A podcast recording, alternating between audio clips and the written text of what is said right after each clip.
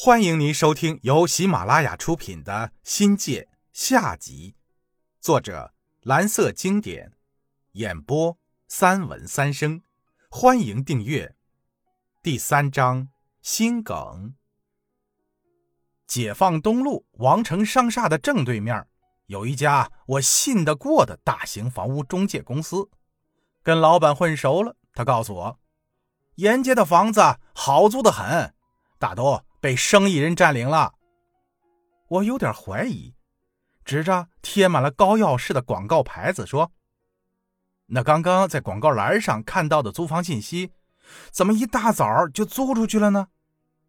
他诡异的说：“哼，那是用来吸引客户的幌子，凑热闹的。”我好说歹说，差不多是逼着老板要房子了。老板没辙。勉强带我去看了一套房子，这套房子离学校有点远，在芦荻菜市了，差不多到粮库了。见了房东，房东告诉我说，这套房子他准备卖掉，住不长久的。我这心里一想，搬一次家不容易，费时费神不算，还搞得劳民伤财，不住上一年两年，一点都不划算。没办法。只好放弃了，交的看房费又打了水漂。眼下呢，搬房的期限是越来越近，不挪窝是不行了。一个偶然的机会，在太平路对面，现在是秀峰文化馆的地方，瞅见了一条租房号码。这里还没有改造，属于市供销社的地盘，离我近，生活去也很方便。狠心一咬牙。以每月五百元的价格，在这里临时租了一间套房。经过了半年，又因城市改造需要再次搬迁。完成这第三次搬迁，要归功于父亲，也纯属巧合。父亲上街遇到了灌阳的一个老相识，好像姓祝，老家在文市的老街坊上，记得膝下有一儿一女。妻子是母亲在文氏供销合作社时的同事，当时祝某在广西报社工作，后为了顾家，才调到灌阳县政府。在文氏的时候，他女儿在读书的年龄，却进了区体工大队，在我们眼里，那是一个很了不起的人物。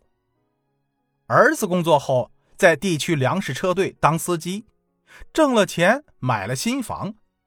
朱某夫妇退休以后，就跟儿子住在一起，留下原有的两房一厅，正等待着出租。因为是熟人，因为租金相对便宜，租房的事儿就这么定了下来。现在想一想，这绝对是决策上的错误。母亲一直难以彻底康复，与这个决策至关重要。为了租房。忙乱中，把母亲康复的第一要务给淡化了。祝某的房子比起农民房，那是强了不知道多少倍。刚刚搬进去，还狂搞卫生，擦呀洗呀，一下午累得要死。把家布置好，躺在地板上也差不多就可以直接睡着了。搬家那天，叫了两部三轮，从驻地搬过来。足足用了半天的时间，东西搬齐以后，才叫的士接母亲，再把母亲背上三楼，又折腾了大半天。等一切安顿好，已经到了吃晚饭的时间了。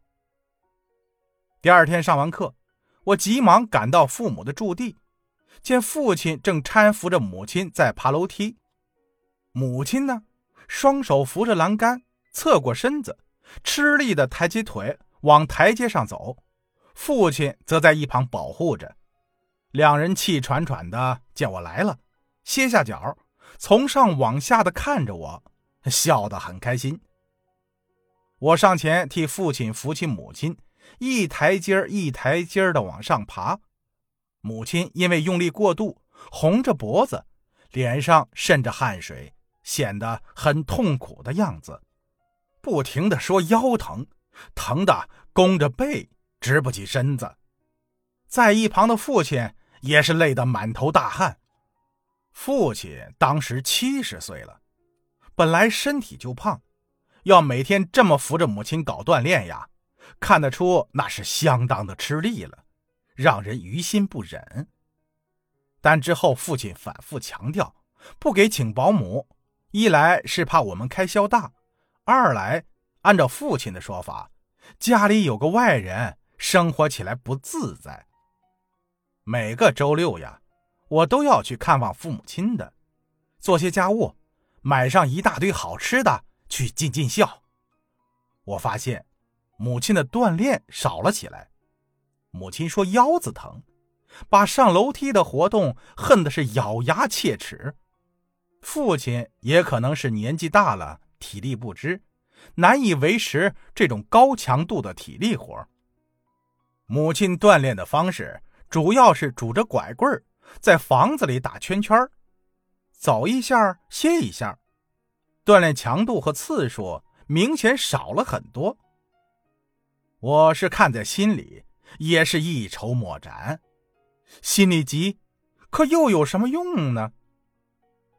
当时我还没有认识到这种行为的严重后果，心软了下来。因为不是自己亲力亲为，又不好说年迈的父亲。久而久之，对母亲的锻炼要求也就顺其自然了。后果要比我们想象的要严重的多。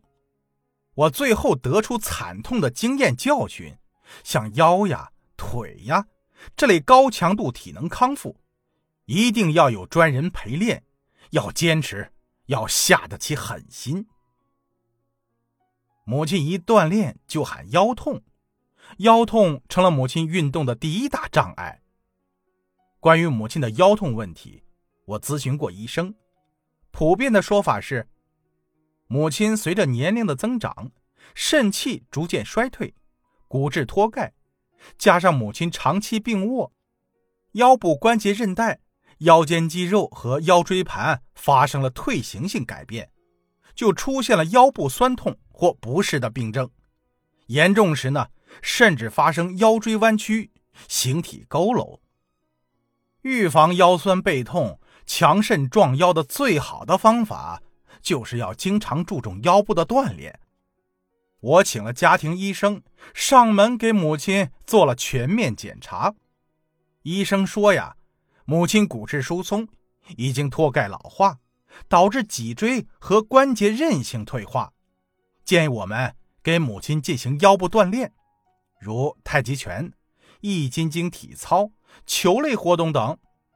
另外，可以自选一些转动腰部以及弯腰的动作，也可以做壮腰健肾的站立动作。